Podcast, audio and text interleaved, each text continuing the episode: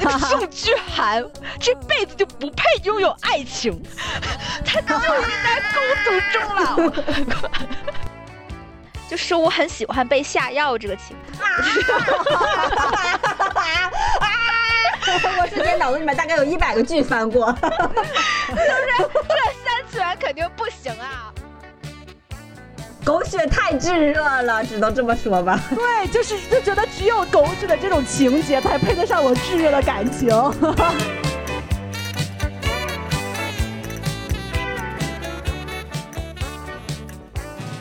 大家好，欢迎收听新一期的科学小组，我是瑶，我是歪歪，我是大宝。你的声音真嘹亮啊！真的是，我感觉我们三个里面数你精神头最好。那可不，毕竟咱们现在就是一个工作日的晚上，然后就是一个状态好。对，今天录音的时间和我们平时的时间不太一样啊。我们一般都是选择周末的时候录制，然后今天呢，我们是放在了一个工作日的晚上。对于我这刚从一个公司回来的人来说，我感觉今天有点疲惫，哎，所以我就今天聊的主题就选了一个比较刺激的主题，就保证我可以全程能够有百分之百的热情和精力投入到这个主题中。嗯，今天我们要聊一个大家听了以后都会非常兴奋的。主题就是狗血。呜 呜，你们好，忍不住骂两声，太期待了！我也给赶快让自己复苏一下。我可是从小看狗血长大的，咱们就是说，毕竟是一个资深的郭敬明女孩。那我当时在初中的时候，没有一个郭敬明的故事不狗血，我，所以我可以说是沐浴在狗血的这种文学作品中成长起来的一个。呃，在闲暇时间爱看狗血的女孩啊，这么多限定呢。我可以先给大家，嗯，小抛砖引玉一下，讲一个就是我听到的一个狗血的八卦，然后开启我们这一期的一个狗血的小篇章啊！大家要隔开听我讲一个故事啊，真人真事儿吗？啊，当然了，哦，真人啊！搓搓我兴奋的小手，我就喜欢听这种。我给你们讲个事儿，就是我认识一个女生。然后她就跟一个年纪特别大的一个男的就在一起了，嗯，然后她生了娃以后才发现这个男的是把她当成他前任，他是人家感情的一个替代品。哦，替身文学，对，本身一个小女孩，然后这是还算是她的初恋吧，本身是一腔热血的，特别难受，然后她就把那个孩子就留给那个男的了，然后就走了，离婚了，然后走就离家出走，对，就算是就算是离婚了吧，反正就分居了，嗯，然后分居之后。结果第二年，这个男的的弟弟就看他，俩人就发生感情了。什么？这个突然吧，发生感情之后，这个女的你猜怎么的？嗯，就又怀孕了啊！跟弟弟又怀孕了，他们俩还没有领证结婚什么是吧？就是一个故真实的故事。又怀孕了之后，结果那个弟弟就找不见了，不知道是犯了什么错，就被抓起来了。然后这个女的，就是为了让自己的生存，她没有办法，她就回去找她哥去了，就又回去找他了，而且还跟那个男的发生了一夜情，又发生关系了。等等等一下，所以她现在还怀着弟弟的孩子吗？对，怀着弟弟的孩子的时候，又跟哥哥发生了关系。对啊，就找他找前任老公嘛，找之前前夫。天哪！然后再回归的时候，她其实已经比较算是。有姿色了，就是那种熟女姿色。然后哥哥也不把她当成替身文学了，也还挺喜欢她的，跟她又有复合了啊！喜当爹吗？破镜重圆了。对，结果你猜后来怎么的？结果复合之后，他那个弟弟回来了。对，那孩子怎么办？那孩子生了吗？那弟弟的孩子怎么办？哎呀！而且你知道吗？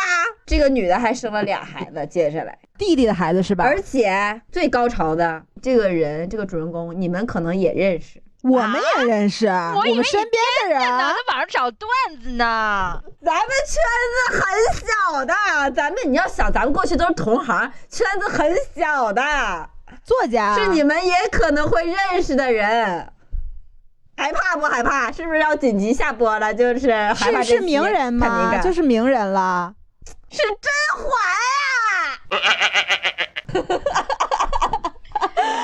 啊！你俩。我真想摔了话筒。我也是，真是的。你你俩欺欺骗我的感情。我跟你说，我们这期的完播率可能要被你拉低了。我跟你说，有多少听众听到这儿就想要怒摔手机可？不嘛，甄嬛是个正剧，好吗？人家真的还很高深的。对，再说咱这个圈子什么时候跟甄嬛在一块儿了？咱们还能跟皇家沾亲带故？这个就是讲故事时候太爽了，真的。你现在回头看看甄嬛狗血不狗血？我只是为了让大家更深入的了解一下这个故事情节，我没说错呀，我一个错的都没说。我这，怎么样？这个甄嬛的故事让大家缓一缓。你要不说这个名字，听起来真的特别狗血。我觉得点在于特别违反人文常理，就是你很难理解他的这个情感走向，然后他做出的那个决定都特别的，嗯。让我难以理解，但我觉得你这个狗血剧缺少了一个狗血剧特别重要的那个点，那是哪个？就是复仇环节。就是一般狗血剧都是前面是那种狗血的桥段，最后一定要有一个人黑化，然后对前面的那个那一方然后复仇啊，然后那个大女主啊归来啊那种情节啊，你你后面没有讲，后面其实我觉得它是狗血的精髓啊，有的，啊。有的，有的。你再举个例子，哎嗯，就是你们记不记得《顶楼》这个狗血剧？哦，顶楼我没看，但是有大家都说特别上了好几次热，对，就是上了好几次热搜。顶楼这个狗血剧，让我嗯看到的时候，就会有一种感觉，就只要你有仇恨，你不管是在第几集，你一定就都可以死了之后再复生，然后卷土重来。真的，好像是。我当时看的时候，可能第一集的这个主线是这个人，然后呢，结果到结尾的时候，她的老公就和别的人搞到一起了，然后她突然一下改头换面，然后就可以跟另外一个人在一块儿。我当时看的时候，所有人全场都抓马，嗯，随时都会有一个人崩掉、崩溃、死掉，然后被复仇，接下来再重生，然后换一个身份，就可以开始新的感情。我当时看下来的时候，我就觉得完全非常有安全感，因为好像这个剧也就只有这几个人，应该演到就是不到大结局的时候，他们一个事儿都没有，就看着的时候看这种狗血剧有一种心安的感觉。谁都不会死是吧？啊，对对各种主角主角光环太硬了。对对嗯，我喜欢的一个狗血桥段是那种叫高手过招，针尖对麦芒，就两个情这场是狗血吗？这听起来不狗血啊！啊，对啊，你还这一点给他都不狗起个名字，血啊针尖对麦芒行狗血。对呀，我就喜欢两个都是那种情场浪子的，然后就比谁、啊谁先动心，然后谁先动心谁就被虐的最惨，然后最后追妻火葬场那种。哎，我我很喜欢这种哦题材。哎呀，说起追妻火葬场，真的我不得不提幺八八了，太好太狗血了！追妻火葬场经典之作，这 无常的剧情总在上演，虐心的桥段全部都删减。多情无气无风的改变，谁陪我游戏我？其实特别喜欢看幺八八系列，我之前还推荐给了 Y Y，但是 Y Y 就是刚看了一两部就被气的爆炸，然后再也没有办法跟我共享。我就气的再也看不下去了，就是真的是 就此封印。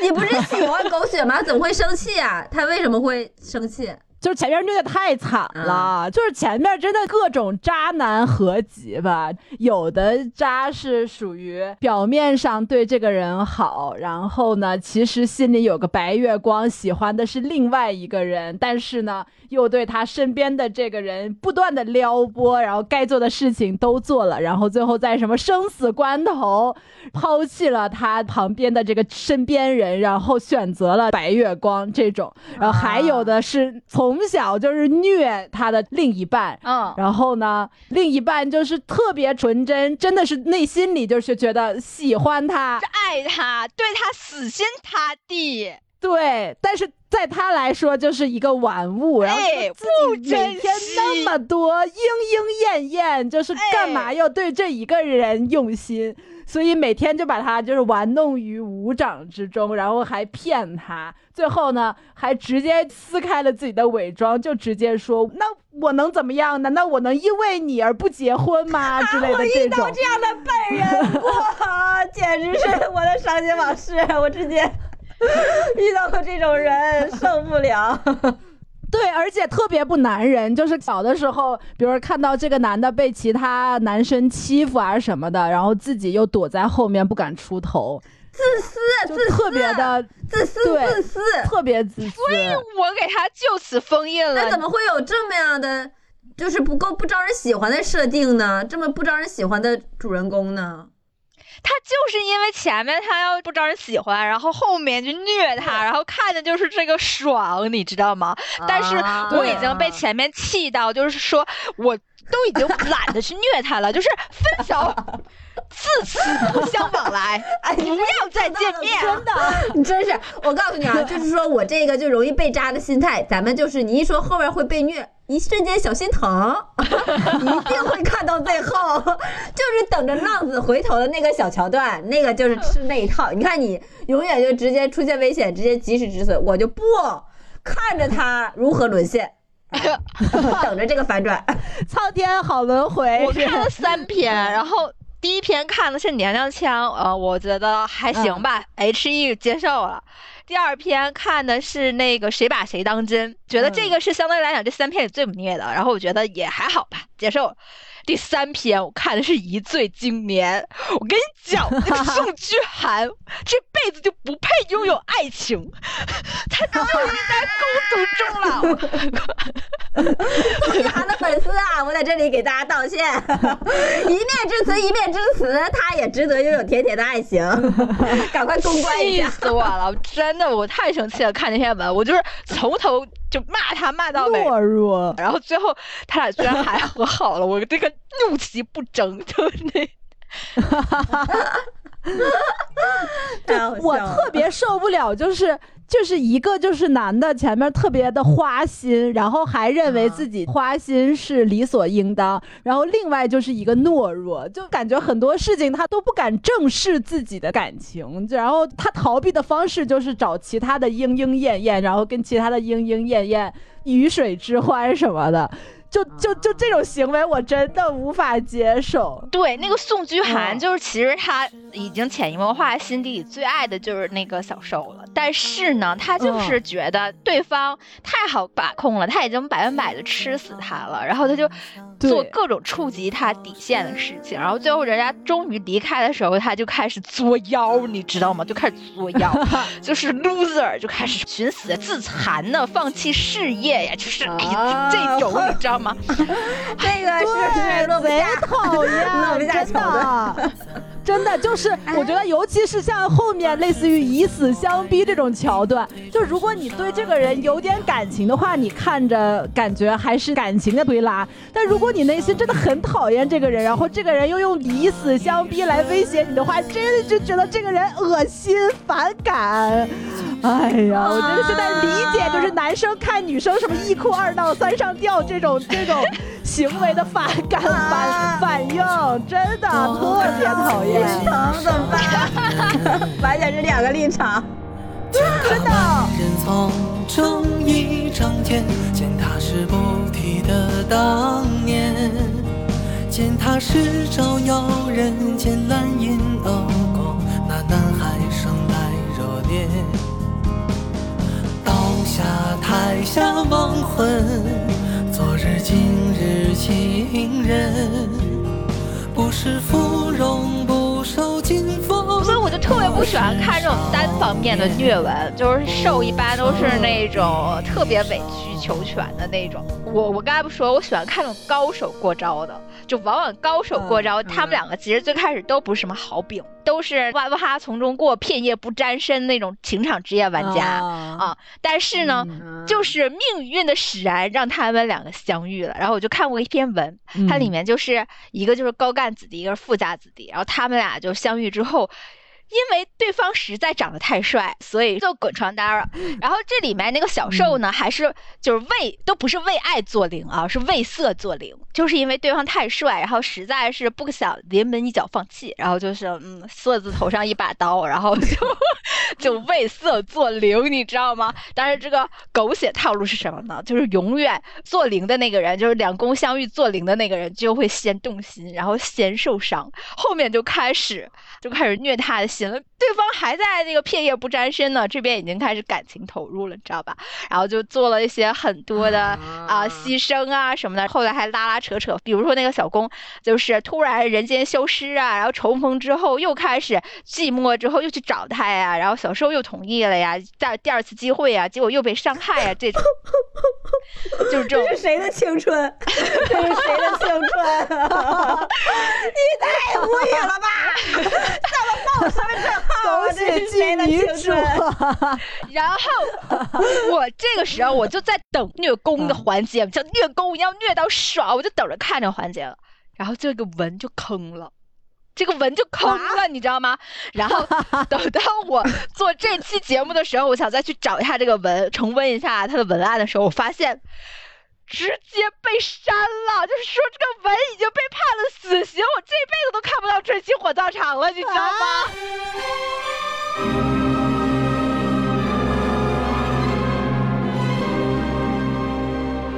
啊！暴汗终身的，你知道吗？终身抱憾，我天啊！所以我就不说他的名字了感觉你，快气过去了。以免大家去找这边坑文，真的是气死。你也说一下，让大家避下雷吧，好不好？就万一要是看到了呢？关键词说一说。叫玩火自焚，这看看玩火就是自焚，就是不能听看。这 名字就是真心火葬场。对，你我发现你的喜欢看的东西，这个名字都是很有那个直接的那些深意狗血的那个，嗯我特别害怕看你的 Kindle 里面打开的一些标题，我看着都害怕。我跟你说，你那个郭敬明式的风花雪月和我们这种就是狗血剧其实是一个套路。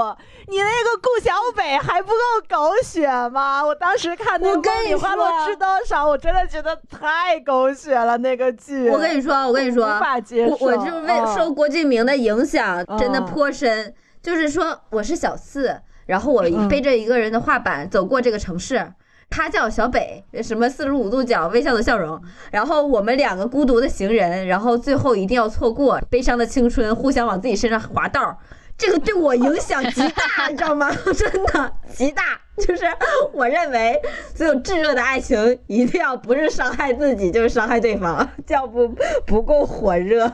我当时看到他那个好多就是郭敬明的感情故事，可能前期都会有情感的推拉，然后会有一些误会，最后会再重逢，然后或者是死一个人。然后我就认为，如果我现在跟这个人处的不好，我们俩现在一定在情感的推拉。就是一定会有这个重逢的环节，我对这个戏码演了很多年，所以就是那种一旦有什么风吹草动，人家找过来了，我自己内心就想，这就是致命爱人，就是彼此牵绊，影响极深，真的很安你。就是喜欢看那种乱搞的关系，就是我们起码看的是一对啊一的狗血，你就喜欢看那种随机搭配，可能四对男女，然后他们乱序混合一圈儿，你就喜欢看那种。哎，你你帮我预告了，你帮我预告了，这个就是我今天想着重跟大家分享的一个我最爱的狗血题材吧，可以说是特别喜欢。小恋是吗？就是去年的时候，韩国出了好多很奇葩的设定恋综。在我们国内还为再见爱人那样的就是成年人的感情流泪的时候，国外就搞离婚的爱人，然后再续前缘。他们是怎么样的设定呢？他们是让已经分手的情侣，甚至即将分手的几对情侣，都住到一个大房子里，然后互相不允许说出自己的情感关系，谁是自己的前任，然后到那里面就混为一谈，再咱再处一遍，然后每天晚上都让你投票，哎，我是选我前任，我还是选我新欢，哎呦我天哪，真是我 对，太刺激了，真好看。为什么好看？就是因为在那个情感的那种拿捏之间，我有一对儿特别狗血。我就一直在追随他。那个里面那个女孩儿，她给外外边展现就是很优柔寡断，呃，但是她其实表现的就是我们都有摄像头嘛，她会给每一个男性散发爱的信号。然后白莲花呗。对，然后在散发爱的信号的同时呢，还会跟自己的前任演一个最痴情的戏码。就是今天前任因为他跟别人散发爱的信号了，然后就是委屈的憋屈了啊，受不过来就自闭了。然后明天稍微有点感情靠近了，又开始那个洋洋洋得意了。我就以上帝视角观看这一切，看情感乱象，我当时就，哇。真是不知道还能乱到什么样子，就是丘比特拿着剑都不知道该射向谁，太喜欢看了。因为那个时候字幕上来的时候是每周五才会更新，就是我可能晚上到家不管多晚，那时候还会跟你们说啊，第二天录节目啊，或者还有什么事情要做的时候，但是我其实雷打不动的那个更新我都一定会看两个小时，就是不管做什么事都会消失两个小时，因为要等它的更新，就一定要看完。掴めるから一度話した明日へのチケットこの場所から始まるから取り戻すためもう一度リセ改札を出て目に映るサンセットオレンジ色が这样吧，接下来我大家可以提几个就觉得特别狗血的桥段，就有哪些桥段一出来你就觉得哈，这狗血又上来了。我我我有个特别喜欢的狗血桥段，就是它很狗血，但是我真的很喜欢。嗯，就是我很喜欢被下药这个情节，就是。我瞬间脑子里面大概有一百个剧翻过，就是这三次元肯定不行啊。就违法的事情咱不能做啊，但是在就文里，我真的特别喜欢这个桥段，因为在文里，它往往是那个主角关系产生重大突破、转折或者实际性进展的一个关键情节，你知道吗？就一个破冰情节，你知道吧？啊，你这也太危险了吧！就我很喜欢看那个桥段，我尤其喜欢看那种就是冰山美人被下药后的那种反差感。哦，你们懂吗？你们懂不懂？哎，我跟你有点类似。我我喜欢看那种仇人之间，就是或者说是两个人之间有深深的恨意，但是同时然后又在肉体上有着紧密关系的 那种狗血情节，很好很好很好。就是一边说我恨死你了，这这辈子我都化成灰，我也要我也要把你搞死的那种。然后但是两个人在床上贼默契，然后都 你俩彼此分不开。咱们两个回事？你们俩就。你们说了两个床上故事，受不了了。我求求你们，咱们就是说往上三路走一走，就是聊一些可以不是你都聊狗血了，哪可能有阳春白雪啊？就是下里巴人这些东西，全都是三俗。啊，那咱们原来是在聊七三俗啊？我还以为 狗血桥段都是这种，一定要真的出现点这实质性的举动才能叫狗血。而且他就是那种戏剧冲突很强。我最近刚补的篇老文，就是木原英赖的《不脱衣的男人》，嗯，它里面就是这种桥段。他里面的那个小受，他就是人设，就是一个化妆品公司的高管，走的就是那种精英人设，然后工作能力特别强，然后吃穿用度就是超级高级有品位，然后肤白貌美的高岭之花。然后最开始的时候，就是因为优质男性，然后使得他周围的那个男同事就对他特别的有偏见，就不喜欢他，觉得他太优秀了，看不顺眼。然后再加上他态度本身还还挑刺儿、傲慢，所以他的下属小工就特别讨厌他。但是呢。就是在有一天阴差阳错的被下药之后，他们俩就被好朋友就出于好心的锁在了一间屋子里。啊，这也是特别狗血的桥段，就是因为各种原因，两个人被困在一起了。啊，对，然后这个小受就药性发作之后，就做出了各种非常反常规的诱惑举动。嗯，就撒娇呀，流眼泪呀，然后就哭求他呀，帮他呀，然后这小公不。不从的话，他还就叫他名字勾引他呀，最后小公没有把持住。嗯，哎就是并不能被这个美人蛊惑。狗血这个话题，说实话，是你在群里面已经聊了，大概喊了两周了，每天都想聊。我就想，狗血这种文学题材还需要搜集一些素材。没想到呀，你早已被一篇文直接捕获了，你就放心啊。对啊，就这个桥段，它非常俗气，但是我就很喜欢看这个桥段。这么一说，我让我想到一个从小到大让我感觉到又是亢奋又有点疑惑的一个狗血桥段。就比如说，我现在是《还珠格格》啊，然后我现在想要出去，然后我就穿了一身男装，没有一个人能认出我是个女孩子。啊，然后 然后呢，我就还可以跟别人坠入爱河，然后突然有一天，我的那个帽子头皮解下来了，然后秀发散开了，然后所以说啊，美女，然后就这个认出来你是个女孩，包括花木兰其实也是，你本人你看不出来我。只要我突然头发散下来，你就认出来，原来我是女儿身。对，我想清朝的那种男的，他剃头，他不是前面都要剃掉吗？怎么可能女的头发能装出来？你要是想装男的，你得把前面头发都得剃掉，不是说刘海儿没有，是前面全 他。可能是整个背头跑出去的女装也不一定。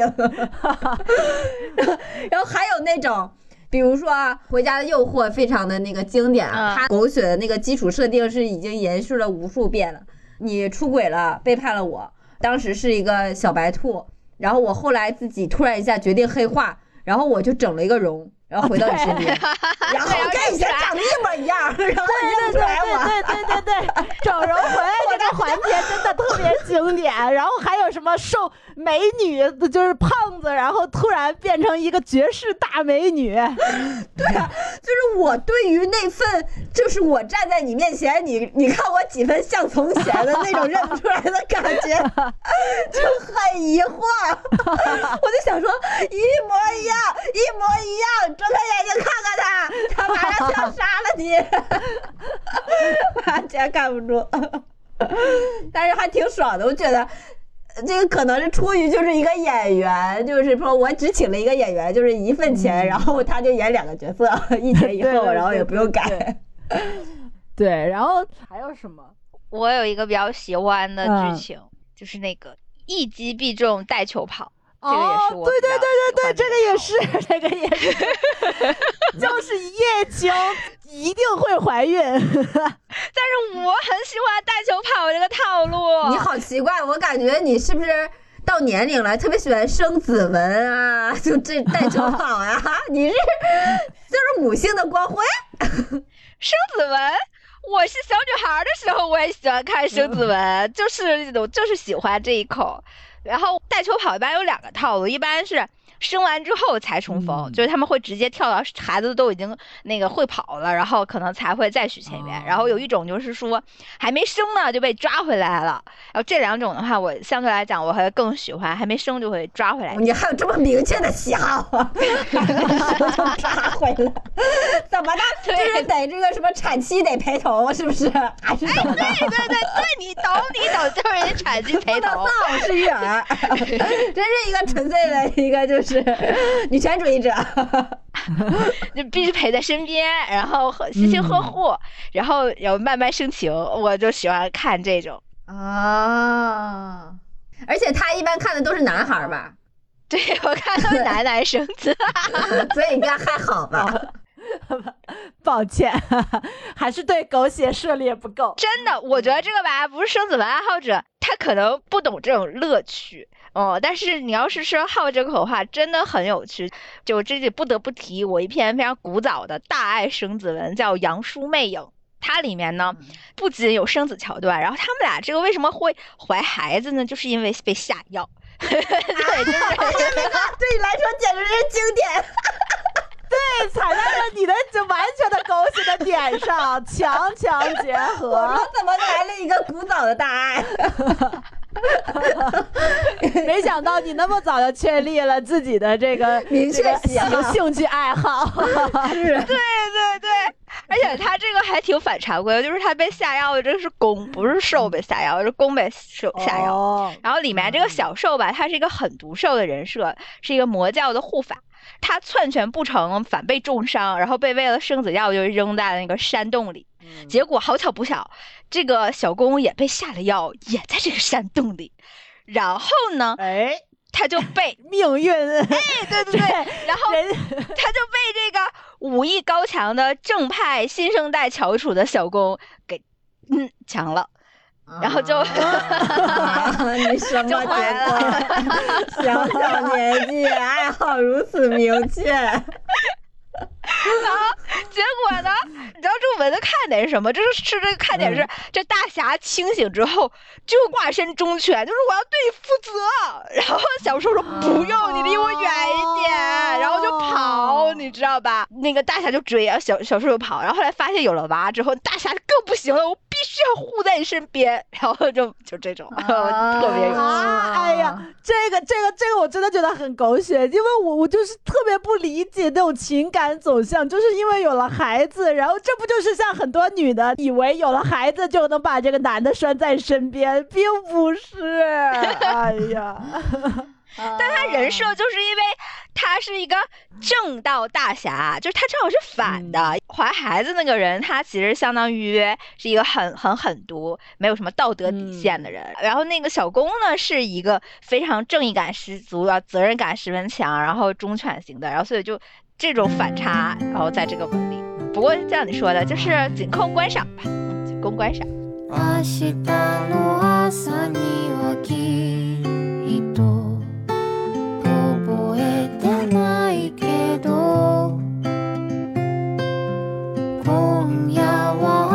少しだけ思い出すとしよう我真的觉得我看到这个，就是让我联想到看狗血特别多了之后，会对你的现实生活，就是感情问题的时候产生非常大的影响。就我想到我前一段谈恋爱的时候，到了后面分手的环节的时候，我真的是上演了好多抓马大戏。我现在回想起来，我完全就是。 把自己带入了狗血剧情里面，什么嗯吵架就是要摔东西，然后那个就是 什么大半夜的，大半夜的，为了表示我的出离、愤怒和心灰意冷的这种情绪，我一定要走在没有人的街上，就是半夜凌晨两三点，你知道吗？就是我觉得我到这种情况，我一定要就是表达我这个这这个人。我太伤心了，我就一定要有那种场景。就是回头想想，当时其实真实的场景就是觉得很冷啊，又很困啊，但是我就觉得我对这段感情不认真。你化成了一个抓马的剧的主人公。对我就是觉得看了太多的剧，我一定要为了匹配这段感情，这个一定要有仪式感。那个狗血剧是有第三视角，就观众在看的。你演那段，你男朋友没在看，你知道吗？我就要告诉他，我给他打电话，你知道吗？我真的也经常会，经常瑶说那些，我刚才都惊了，因为我想这都是我从小干到大的事情，好吧，就是在凌晨的街头，一个人提着行李箱。然后就看着那个灯光明明暗暗，然后自己就一个人说我要独自远走，然后让你再也找不到我，要追悔莫及。我甚至有的时候会光脚，然后 你说我光脚谁谁看呢？然后就就等待着那种人找不着我的那种焦急的感觉，然后就故意在给你打电话的时候挂掉，然后再打挂掉关机，挂掉 挂掉，然后。就是让你，然后就想象他在那边追悔莫及、担心、后悔那样的画面。但你看我现在非常理智，我吵架我从来不会说谁离开这个房间一分钟就。对，因为我现在回想起来，我当时的场景的时候，真的就是我是以第三人的角度去看我当时的行为。我当时并不是说我真情实感的感觉，我就是好难过、好伤心什么的。我真的是以第三人的角度去看，我一定要这样做，我要做这样的行为，然后去、啊去去表现出我什么样的状态。我真的懂你。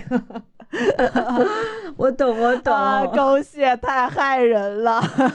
狗血太炙热了，只能这么说吧。对，就是就觉得只有狗血的这种情节才配得上我炙热的感情。对，所以这就是为什么看狗血的时候，就是边骂边看，然后一边骂一边上头，因为真的有的时候很爽。嗯，就是就是看的是那个爽感。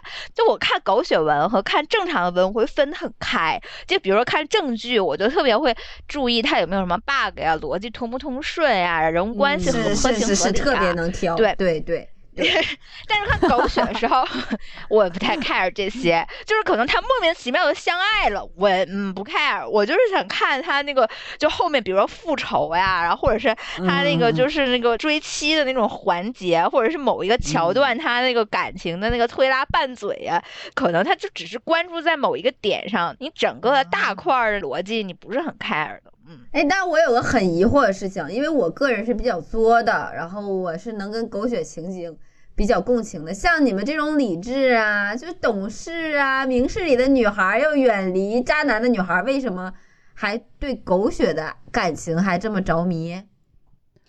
就是他太荒诞了，你知道吗？现实中是不可能有的。怎么不可能有？那是我的生活，你看尊重人呐、就是反正我是不可能践行的这种荒诞剧情？但是我就觉得在文儿里找一找这种虚拟狂欢，有的时候也还好，也还好，嗯。而且嗯可能有的时候它就会被这种复杂的、接连反转的、突破你常识底线的剧情，然后抓住你，然后让你带入进去，你就想看最后到底啥样。嗯你真的就是已经觉得，哎，我太无脑了，但是我不行，我都已经看到这儿了，我一定要知道结局，他到底有没有被严惩，或者他俩到底在不在一起，就这种。那狗血看完了会不会稍微有一些虚无之感，或者是空虚之感，还是感觉就是说斗志满满，再来下一篇这种感觉？我觉得这个可能就是看那个结尾让不让你满意吧，因为其实嗯看狗血的时候，嗯，你要是说上升到理论层次的话，其实它有一个功用，就是它可以满足观众的那种高智商感。因为因为你是在带入到剧情里的，那是哎对。了，拜拜，那我可不行，我真的是同理，你知道吗？我真的是代入，我是代入，就是对啊，你代入进去了，然后你就跟着他那个剧情在走嘛，所以你会嗯。边看边猜。你比如说你看到特别气的时候，你就说后面他肯定要跟他分手，然后或者说这个男的肯定不得好报，然后你就等到他真印证了你的猜测的时候，哎，你就觉得你看我说对了吧，就很爽，就这种感觉。这不是跟我喜欢看那种交换恋人的那种风格很像吗？就是猜到底他跟谁在一块儿，猜他猜他这集会不会背叛别人。你们说的猜是一种心理，我觉得还有一种心理是属于狗血的这个剧情，它最终会印证了我们大家共识的一些感情的那种理论吧，就价值观，就是好人一定会有好报，或者坏人一定会得到惩罚，然后不真心的话，你最后一定得不到回报。如果你想要得到对方的那个真爱的话，一定要有付出之类的，就是这种，就是让你觉得符合了你自己的对于感情的观念。对，它其实也是提供了一种情感价值，满足了某些对方面的情感需求。对，因为我们现在，比如说，你看社会上，我们看到好多那种渣男啊，什么王力宏啊什么的那种那种新闻，我们就会生气，说这个这个人怎么会这样？然后最后我们总会接一句说，哎，他一定不会有好下场的。但就是看狗血剧的时候，他就会给我们提供他的那个下场是什么，就是渣男一定不会有好下场。嗯还真的是。其实它狗血剧是最符合我们传统的价值观的剧情。你看所有的狗血剧，它其实到最后还是符合我们传统的那个，大家都喜欢这两个人在一起，一定要是真心相爱才能在一起。如果你不爱对方，或者说你做了对不起对方的事，一定会受到惩罚。这种，嗯，它其实是非常符合我们传统的逻辑的。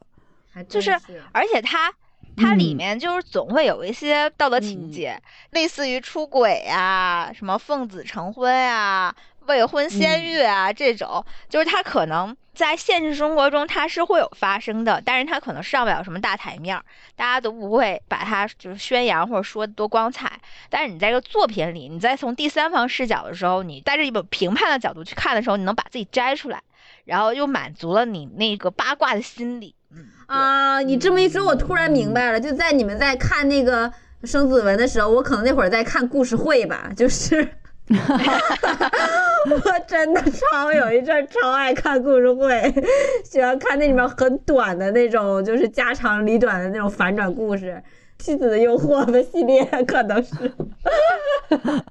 现在这种也特别火，好多现在有声书里面其实讲的都是那种特别狗血的剧情，看好多四五十岁的那种大爷大妈可爱听的，真的，对。嗯而且我还看到一句话，就是说，其实这种狗血，现在像咱们可能没有这种人生经历，所以他可能满足咱们的情感需求是猎奇，但是有的人可能满足的就是那种回忆，就是或者说他的 那种经历的。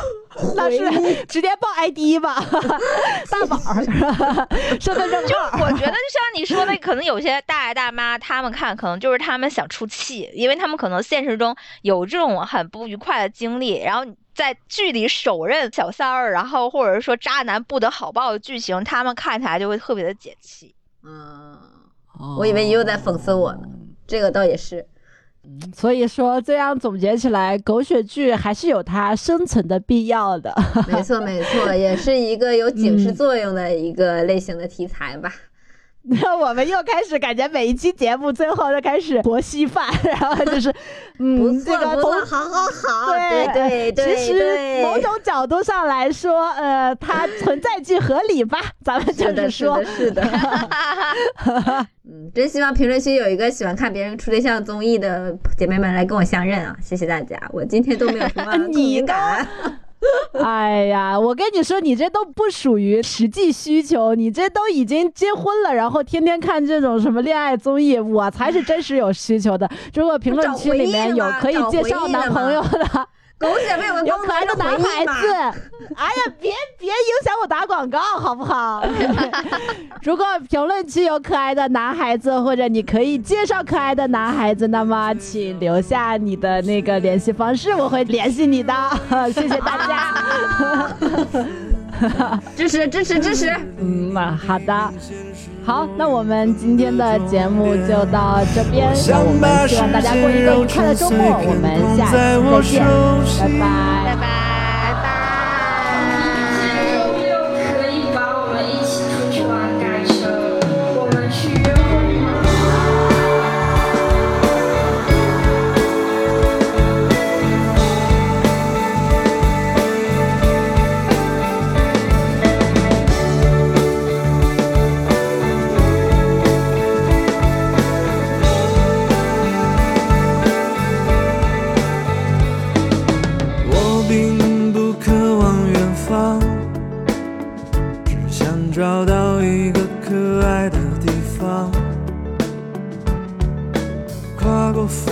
常常。